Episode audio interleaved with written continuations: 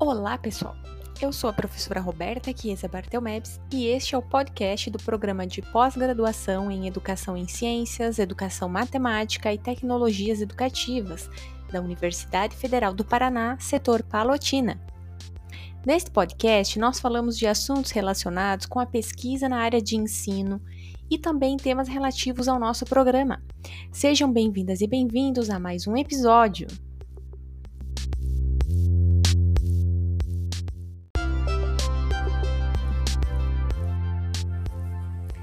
Olá pessoal, eu sou Anderson Killing, aluno do programa de pós-graduação de Ensino de Ciências, Ensino de Matemática e Tecnologias Educativas, PPGCENT, da UFPR, setor Palotina. Nesse episódio, vou fazer uma breve descrição do projeto de pesquisa que estou desenvolvendo dentro da linha de pesquisa número 3, Tecnologias Educativas sobre a ferramenta pensamento computacional no ensino da matemática com metodologias ativas, sendo referência sobre o conceito de pensamento computacional Papert, de 1980, que faz o conceito do pensamento computacional como um conjunto de habilidades de ciências da computação que podem ser aplicadas para solucionar problemas de diversas áreas do conhecimento.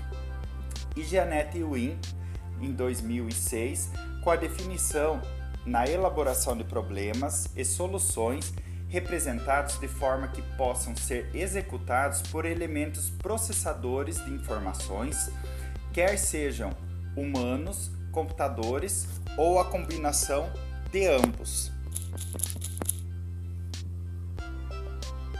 Nesse momento, relacionando a metodologia ativa como caminho que o professor utilizará com alunos na construção de conhecimento com significado, um meio utilizado pelos professores de ensino de matemática com a participação efetiva dos alunos e assim construir conjunto o conhecimento com atividades de debates, estudos de caso, reflexões, raciocínio lógico, deduções, relacionamento interpessoal e capacidade de expressão uma forma nova de pensar o ensino tradicional.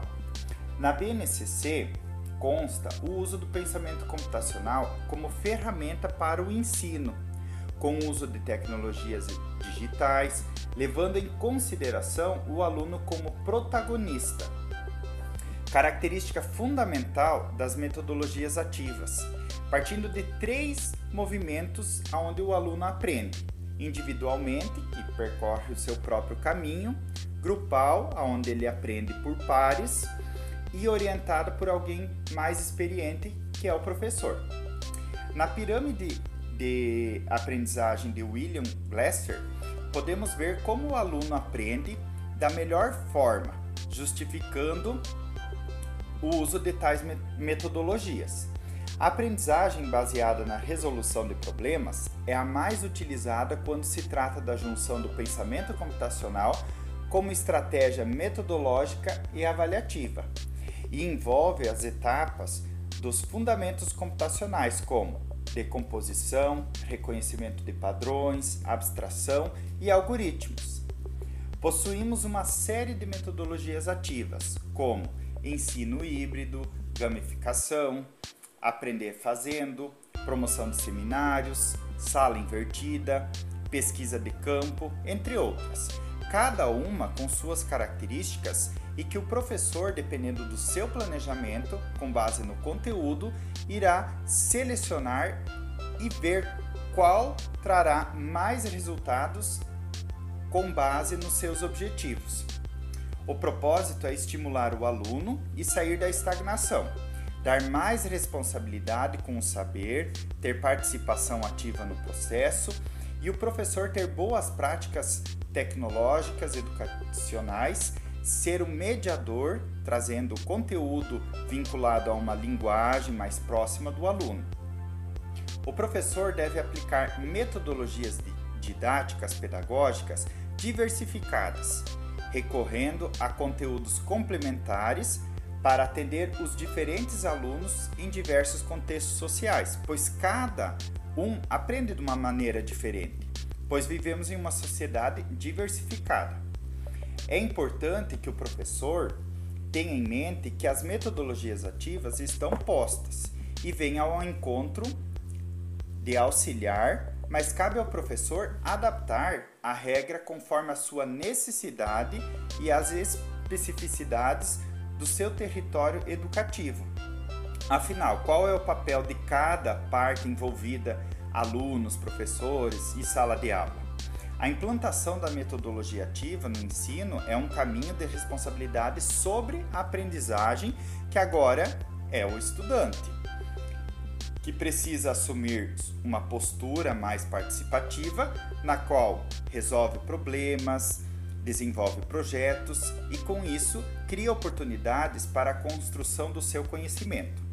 O professor, para ter a função de mediador, consultor do aprendiz, e a sala de aula passa a ser o local onde o aprendiz tem a presença do professor e dos colegas para auxiliar na resolução de suas tarefas, na troca de ideias e na significação da informação.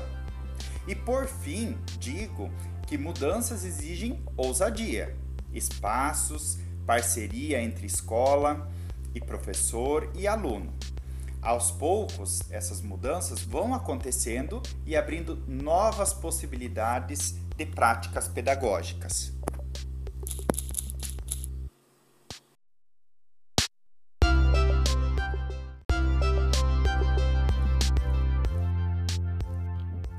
Muito bem, pessoal, esse foi mais um episódio do nosso podcast.